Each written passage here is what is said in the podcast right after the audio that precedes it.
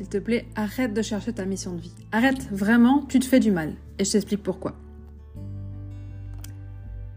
Depuis toujours, j'ai un grand besoin de sens dans ce que je fais. De sens et de fun aussi. Euh, parce que ma valeur plaisir fait vraiment partie de mes valeurs fondamentales.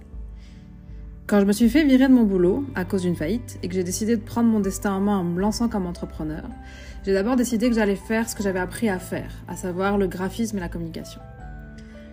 En même temps, j'ai toujours été hyper curieuse et avec l'envie d'apprendre plein de choses dans des tas de domaines différents.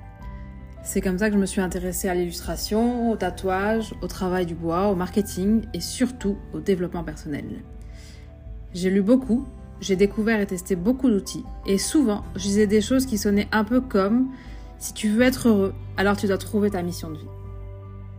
Alors je suis partie en quête de cette fameuse mission, mais un peu en vain, parce qu'à chaque fois que je pensais l'avoir trouvée, je ne rencontrais pas cette plénitude, ça me suffisait pas, je voulais plus, je voulais autre chose, je voulais aller voir ce qu'il y avait là-bas si j'empruntais cet autre chemin.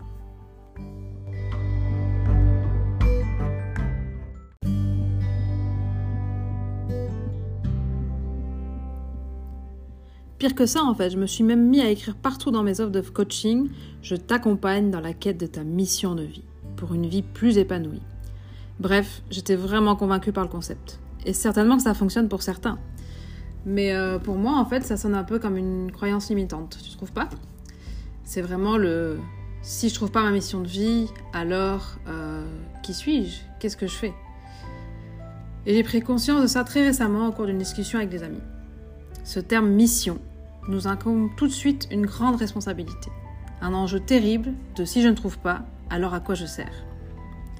Si je n'ai pas de mission, je suis inutile, je n'ai pas de place, je ne sais pas quoi faire, et on retombe au final dans le stress, le manque de confiance et le doute.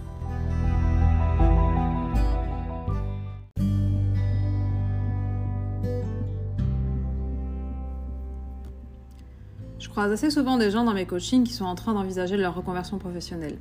Soit à la suite d'un burn-out par exemple, ou simplement parce qu'ils cherchent plus de sens et de plaisir dans ce qu'ils font dans leur vie pro. Vous imaginez la pression qu'on met sur quelqu'un qui est déjà épuisé quand on lui dit tu dois trouver ta mission de vie.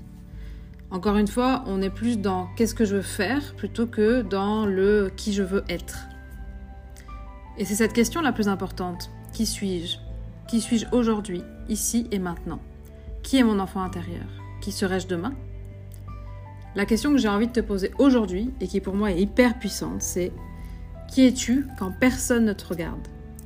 Tu sais, quand tu fais euh, taire les bruits du monde, les autres, ce qu'on t'a dit, ce que tu as appris, et que tu es juste dans ton monde intérieur. Pour revenir à cette fameuse mission de vie, je crois plutôt en un chemin de vie qui se dessine au fur et à mesure qu'on avance. On peut emprunter des sentiers différents, revenir parfois sur nos pas, apprendre, rencontrer, tomber, se relever et j'en passe. Parce qu'on va pas se mentir, notre mission en fait, c'est simplement d'être heureux.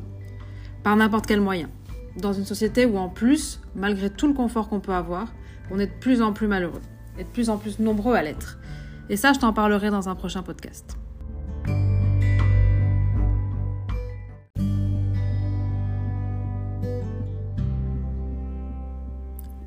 Et c'est de là que vient le nom de ce podcast, la joie comme boussole. Apprendre à garder le cap sur ce qui nous rend heureux en trouvant quel chemin on souhaite emprunter. Au final, ce que j'ai envie de te dire, c'est que peu importe l'objectif, le rêve ou la mission à atteindre, ce qui compte vraiment, c'est les chemins que tu emprunteras pour avancer vers ça et aussi qui seront tes compagnons de route. J'espère que ce podcast t'a plu. N'hésite pas à t'abonner pour suivre la suite de mes aventures. Ça me ferait vraiment plaisir. Et je te dis à bientôt, ici ou ailleurs.